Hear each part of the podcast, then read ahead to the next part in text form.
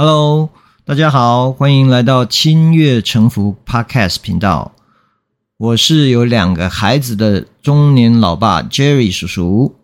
哎，我是两个孩子中的老大，今年十四岁，叫做 Lawrence。亲子如果能够一起养成阅读的习惯，彼此坦诚，全面的接纳，我想这一定会是世界上最幸福的一件事。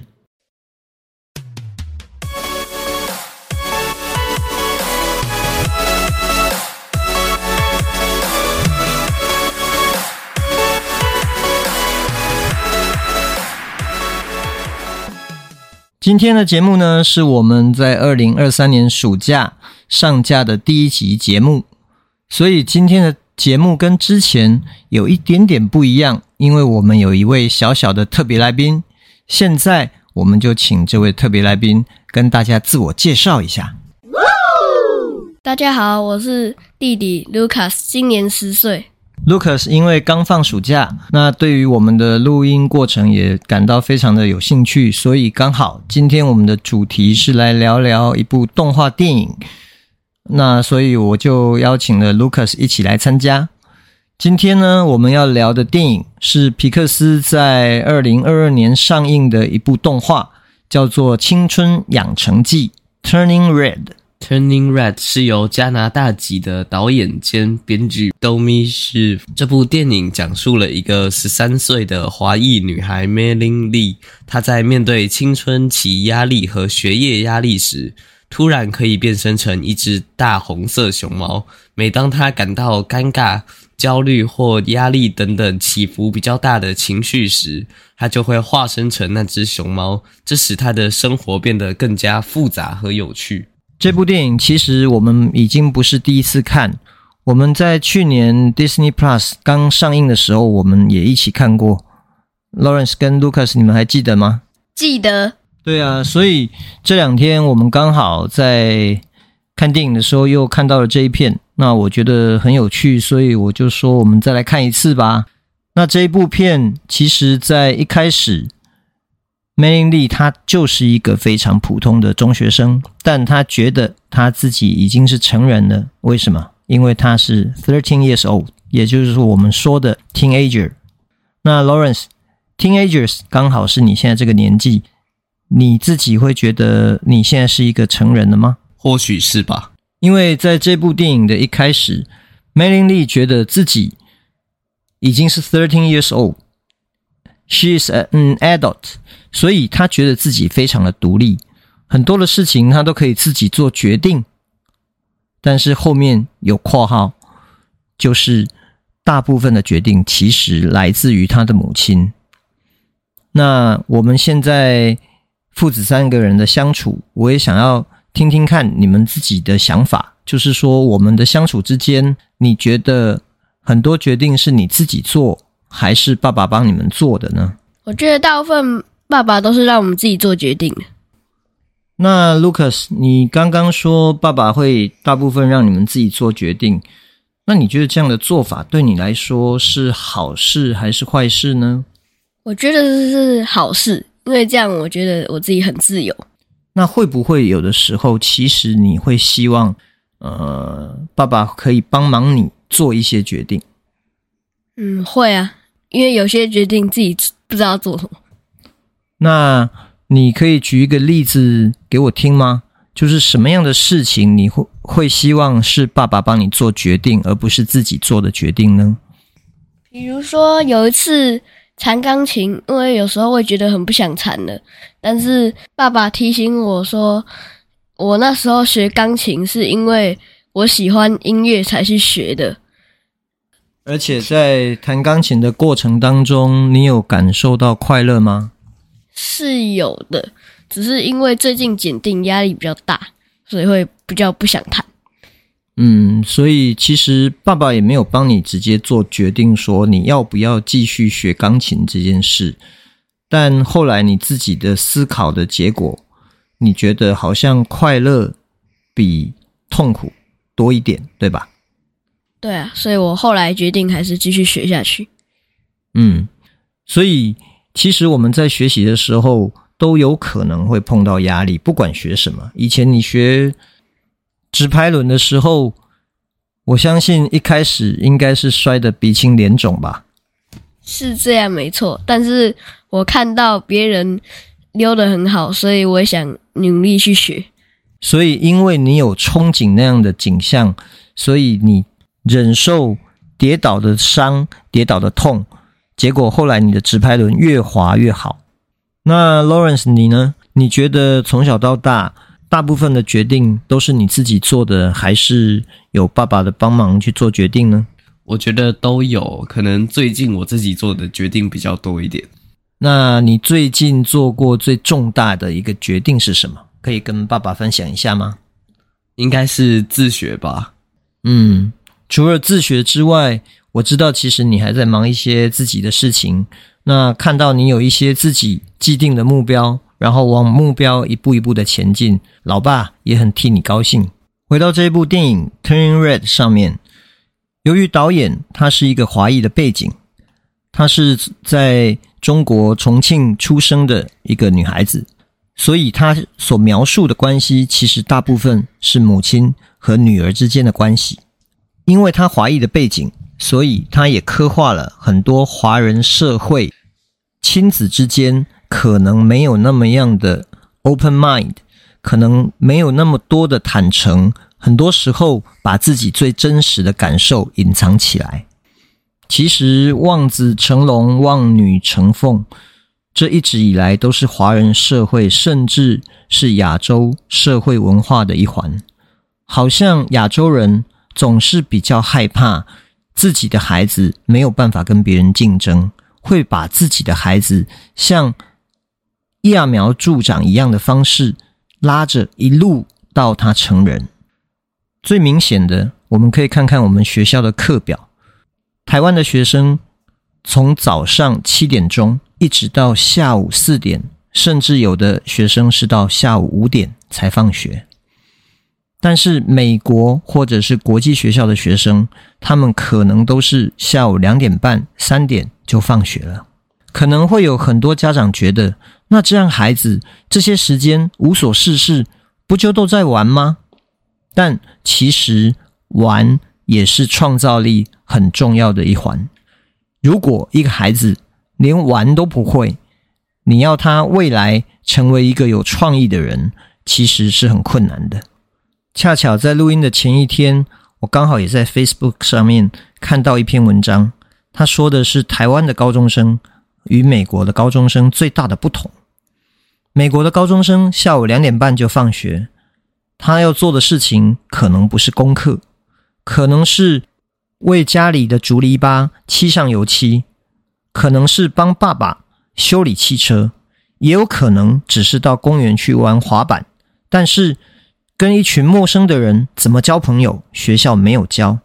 你要挑哪一种油漆比较不容易掉漆？学校也没有教。如果我想要一个书架，那很简单，我就是去买几块木板、几根铁钉回来自己做。这种自己动手做的。教育方式其实会比孩子一天八个小时坐在课堂上要来得更有启发性跟实用性。那 Lawrence，对于这部电影，你自己看了这么几次以后，你印象最深刻的是哪一个部分呢？可能是主角的妈妈还有外婆之间的关系吧。哦，为什么呢？因为我觉得他们那一代的关系，可能因为教育或是文化的不同，然后那一代的关系可能比现在还要来得僵。嗯，好像都是一种威严式的教育。但是外婆在电影里面也说过一句话，其实她跟梅林丽她妈妈以前的关系也是很好的，后来是因为。Turning red 这个过程，他们的关系才变得不好。所以我们可以把电影中变成 Red Panda 的部分看成是青春期荷尔蒙跟情绪上的转变。嗯，这个时期的孩子的确在情绪的起伏上是会比较大，而且跟家长之前的期待那种 Goody Goody 乖乖的小孩好像也会不太一样。那 Lucas。你自己看这部电影，你印象最深刻的地方又是哪里呢？我印象最深刻的是他们第一次办仪式，主角决定留下 Red Panda 的灵魂。嗯，这一段其实老爸的印象也很深刻，因为这其实代表了一个孩子，他从改变、从抗拒到认识自己，到接纳自己。他认为自己没有什么错，他只是想去看一场演唱会，但是因为爸妈不能够理解并接受他的改变，所以才会逼着他把真正的自我封印起来。那老爸对于这部动画印象最深刻的有几幕，第一幕是 Red Panda 可以恢复成正常小美的样子，是因为他的朋友的接纳。他顿时觉得自己非常的平静，不管爸妈拿出什么东西，他都不会动摇情绪。所以在这个时期，其实同侪的认同跟接受也是非常重要的。尤其是 Merle 说的那一句 “Panda or no panda, we all love you”，这种完全被接受的感觉，让 Melin 整个 chill 了下来。另外有一幕也让我印象深刻，就是。Melin 被他的外婆发现 Red Panda 的毛的时候，他跟他说：“Melin，我知道你在做什么。It feels so good to let it out, so free。”所以，连他的外婆也觉得，当这只怪兽出来的时候，他们的身心才是真正自由的。但为了家族的期待，为了旁边的人。他们希望你要做一个循规蹈矩、听话的孩子，而把心中的那头怪兽永远的封印起来，这样才能成为一个符合期待的孩子，也不用忍受别人异样的眼光。刚刚 Lucas 也有提到，他印象最深刻的是 Merle，他决定把自己 Red Panda 的灵魂留下来。这个决定其实有很大一部分，我相信是来自于他的朋友，还有他的老爸的鼓励。因为他的老爸跟他说，人其实有很多不同的面相，重要的不是把不好的那一面藏起来，而是要给他空间，接受他。而对于孩子期待越高的父母，他总是会用一种孩子永远都不完美、永远都不够好的方式跟孩子说话。比如说，孩子今天在学校里面考试考了九十八分，我们一般的家长会说什么呢？你为什么不小心一点？如果小心一点，可能就是一百分了呀。却不会去鼓励孩子。哇，你这么难的题目竟然可以考到九十八分，老爸真的觉得你太厉害了。老爸现在会这样对 Lawrence 跟 Lucas，其实有很大一部分的原因是我小时候也受到很高的期待。每一次，好像只要不考满分，不考班级的前几名，自己就做了天大的错事。从小到大，父母的期待变成我肩膀上非常重的负担。这个负担让我到现在已经四十多岁，还会偶尔梦见自己明天就要参加联考，可是我却还没有准备好。可能因为一直背着这样的重担。所以在自己有了孩子以后，我期待自己不要再变成那样的父亲。从小，我跟 Lawrence 还有 Lucas，我都希望所有的事情我们可以商量着来，用讨论的方式决定出他自己能够接受的一个结果。像我之前在跟同学聊天的时候，就会发现很多亚洲的父母只会期望你的成绩。或者是说不让你做除了读书以外的其他事情跟兴趣，嗯，这应该是蛮普遍的，而且可能我的教育方式，也许在其他的爸妈眼中，可能是比较没有效率的吧。但是我觉得，孩子其实都是一个独立的人格，很多事情如果他们现在不试着做决定，他现在不受伤。我们能够保护他们到什么时候呢？总会有自己需要做决定的那一天。没错，所以，呃，Lawrence，你的同学们如果说听到你跟老爸的相处是这种模式，他们有过什么样的 comments 吗？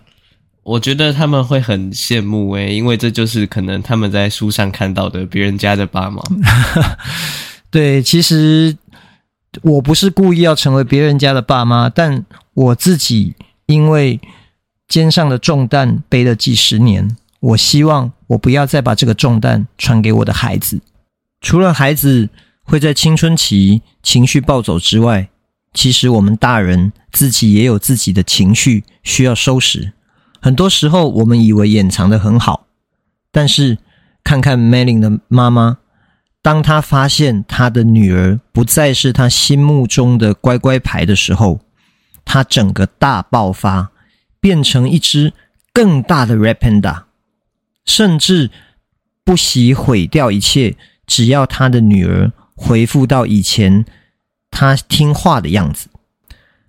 在电影中，最后 Melin 的妈妈虽然顺利的把他的 Repanda 的灵魂也封印了起来，但是在那一片竹林里，其实 Melin 先看到的就是他妈妈的 Teenagers。